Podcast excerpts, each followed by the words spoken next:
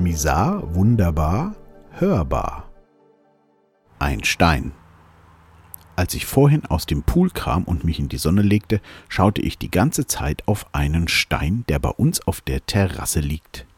Je mehr ich den anschaute, umso mehr erkannte ich die Vielfalt auf diesem Stein, das Glitzern in der Sonne, die geschwungenen Linien, die Farbnuancen und vieles mehr.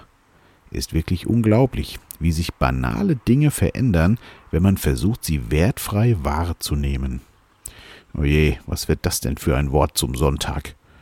Poetisch oder einfach nur beknackt? Keine Ahnung. Der Stein hat mich auf jeden Fall mit jeder Sekunde mehr fasziniert, und das zog sich danach dann auf alles, was ich hier auf unserer Terrasse so wahrgenommen habe. Ich glaube, unser Verstand spielt uns da auch wieder einen Streich. Sobald er weiß, um was es sich handelt, bekommt das Ganze einen Namen und ist abgehakt. Man schaut es sich gar nicht mehr an. Man weiß ja, was es ist. Aber weiß man das wirklich? Wie entsteht so ein Stein eigentlich? Gute Frage. Irgendwas mit Gebirge, Wasser und Tausende von Jahren schwirrt mir durch den Kopf, mehr aber nicht. Wie entsteht so ein Stein eigentlich? Gute Frage. Irgendwas mit Gebirge, Wasser und Tausende von Jahren schwirrt mir durch den Kopf, mehr aber auch nicht. Ganz schön billig, das Ganze dann einfach als bekannt abzutun. So ist das mit ganz schön vielen Dingen, gerade im Alltag. Sieht bzw. hat man jeden Tag. Kann ja nichts Besonderes sein. Wie viele Dinge, die man heute als selbstverständlich erachtet, hätte man sich vor einigen Jahren noch sehnlichst gewünscht. Bei mir ist das eine ganze Menge. Und wenn es dann da ist, ist es quasi wieder weg. Ist halt normal. Seit meinem Steinerlebnis kann ich den Sonntag heute viel besser genießen. Ich sitze hier zwar ziemlich oft, aber heute ist das alles irgendwie anders. Die Bäume, die Vögel, der Tisch, alles nur Worte, aber wenn man die Dinge mal wirklich anschaut und in ihrer Ganzheit erfasst, wow. Nur falls die Frage aufkommt, nein, ich habe keine Drogen genommen. Wenn man schon mal wieder wach durch die Welt läuft, fällt einem doch gleich wieder einiges auf. Die zweite Sache, die mich heute seit langem wieder beschäftigt hat, ist das Nacktsein.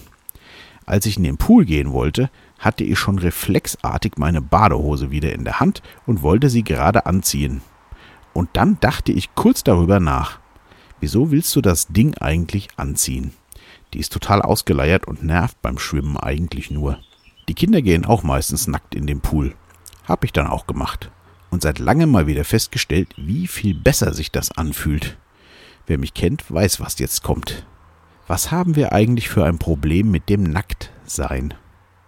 Ich meine, nackt sind wir, wer wir wirklich sind. So sind wir auf die Welt gekommen. Das ist der Mensch. Jede Unterhose ist schon bereits erfunden und gehört nicht wirklich dazu. Wie haben wir uns eigentlich anerziehen lassen, dass wir nicht so gut sind, wie wir sind? Wir genieren uns für uns selbst. Da denkt man ja eigentlich nicht mehr drüber nach, ist selbstverständlich aber doch irgendwie krank, oder? Wahrscheinlich fängt da schon einer der unterbewussten Komplexe an, die uns das Leben schwer machen. Ich kann mich noch erinnern, als mein Sohn noch ganz klein war. Wir waren bei meiner Mutter und sie hatte auf ihrer Terrasse ein kleines Planschbecken aufgebaut. Unser Kleiner ist dann nackt um die Ecke gelaufen und da stand die kleine Tochter von der Familie aus dem ersten Stock, vielleicht sechs oder sieben Jahre alt. Als sie unseren Sohn nackt sah, rutschte ihr spontan raus, wie peinlich. Was passiert da mit uns? Ganz kleinen Kindern ist das noch völlig egal und sie lieben es, nackt zu sein. Da haben wir ja auch nichts gegen. Ab wann fängt das an, peinlich zu werden und wieso? Diese Frage schleppe ich schon viele Jahre mit mir rum, hab aber noch keine Antwort darauf gefunden. Vielleicht ist das meine Lebensaufgabe. Hatte das Thema schon vor einiger Zeit mal auf dem Schirm und mir überlegt, wenn ich 50 werde, ist nächstes Jahr feiere ich mal eine Nacktparty. Ob ich mich das traue, weiß ich nicht, aber spannend wäre es bestimmt. Wie ist das dann? Alle total verklemmt und jeder versucht möglichst nicht gesehen zu werden? Oder läuft das Ganze völlig normal ab? Würde ich wirklich gerne herausfinden. Wenn ich das wirklich mache, gibt's einen Blog und Podcast dazu. Nein, kein Video und auch keine Fotos. Nachher wird meine Webseite dann noch als jugendgefährdend eingestuft. Der zivilisierte Mensch ist doch hier und da etwas sonderbar, aber trotzdem liebenswert. Bleibt gesund und wach